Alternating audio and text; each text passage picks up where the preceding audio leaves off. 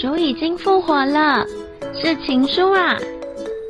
欢迎收听天恩出版复活节主题特辑。接下来的六个周五，我们将用悔改、福音和渴慕三个面向，与您一同在大斋节期间醒茶静默。愿这个复活节，我们对神的爱也一起复活。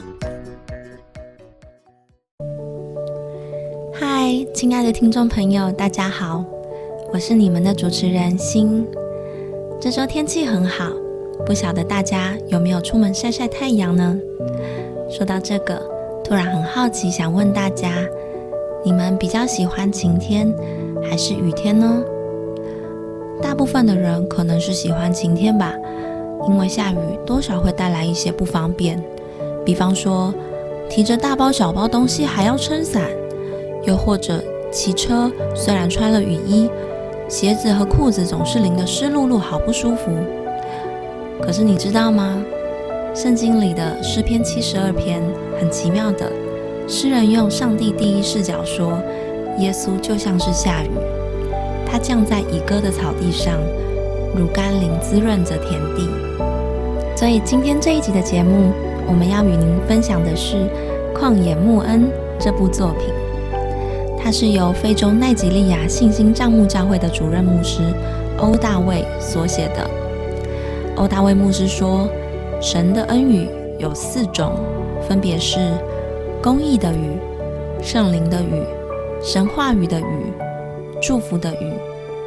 盼望在迎接这周宗之主日之前，我们可以更多为这场恩雨来预备心，求神使我们这渴慕的心苏醒，用真诚渴望的心来向神恳求。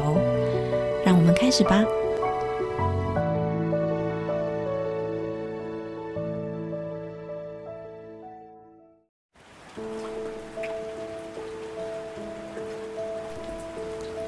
神对你的旨意是，你生命中的旱地将被浇灌成园子。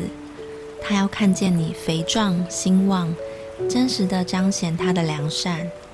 而这一切，他将要由他赐下的甘霖来达成。在神国里，饥渴是享受所有四种恩雨的基本条件。如果灵里没有真正的饥渴，我们也许永远无法得着这些恩雨。首先，让我们来思考第一种语——公义之语。在圣经马太福音的第五章第六节，强调了引起这场恩雨的必要条件。经文是这样说的：“饥渴慕义的人有福了，因为他们必得饱足。”旧约圣经大卫王切慕公义之语，也许是他当时的生命正处在圣洁的干旱地。连神的荣耀和尊贵都干旱的处境，因此他极其渴望公义之语。在诗篇六十三篇里，他这样渴求神：神啊，你是我的神，我要切切的寻求你。在干旱疲乏无水之地，我可想你，我的心切慕你。我在圣所中曾如此瞻仰你，我要见你的能力和你的荣耀。若没有饥渴的心，就没有恩雨沛然降临的管道。透过我们强烈渴望的心，圣灵将引导我们全然的得着它。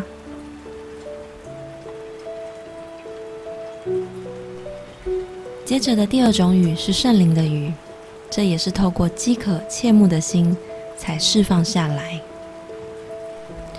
神要将圣灵的雨浇灌一切凡有血气的，然而。常常在拦阻他作为的，就是你我的心理状态了。神会查验我们是否真的饥渴慕义，或者只是出于所谓的宗教意识。因为别人都这样做，所以我们也跟着他人一样画葫芦呢。第三种语是神话语的语，我们需要从内心发出真诚的渴，才能够获得。在圣经以弗所书五章二十六节里，神的话语被比喻成水；在彼得前书二章二节里，神的话语被形容为灵奶。在希伯来书五章十二节至十四节，它被称为干粮。唯有神的话能使我们得饱足，但我们要经常渴慕它，并在神的话语中得到饱足。第四种雨是祝福的雨，也是回应饥渴的心。这不只是渴望得蒙祝福，而是单单的渴慕神。以神为乐和对神的渴慕，将释放丰盛的雨在你我身上。如同约伯记二十二章二十一节中说：“你要认识神，就得平安，福气也必临到你。”大卫是旧约里最昌盛的人物之一。仔细探究后，你会发现，他被兴起的秘诀在于对神的委身。他爱神。他的心切慕神，如同鹿切慕溪水一般。更重要的是，他不是只是切慕好处，而是单单切慕神。因此，这份祝福临到他只是个结果。在诗篇一百二十二篇第一节里，大卫说他何等欢喜地进入神的殿。他说的是对神的委身、献身、专心和对神的热衷。这是大卫兴旺的根基，使他成为一个兴盛的人。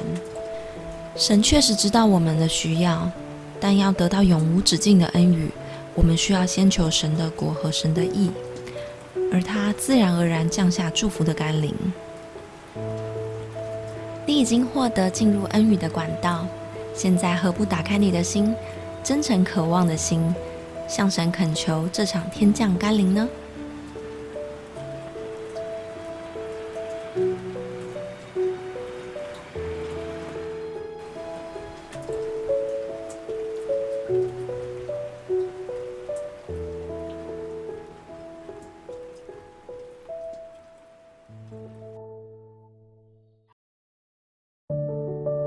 谢谢你的收听，希望今天的内容能成为你的祝福。现在，我想邀请你在接下来的一分钟安静你的心。你可以静默祷告，也可以敬拜赞美，用最真实的心来回应神给你的感动。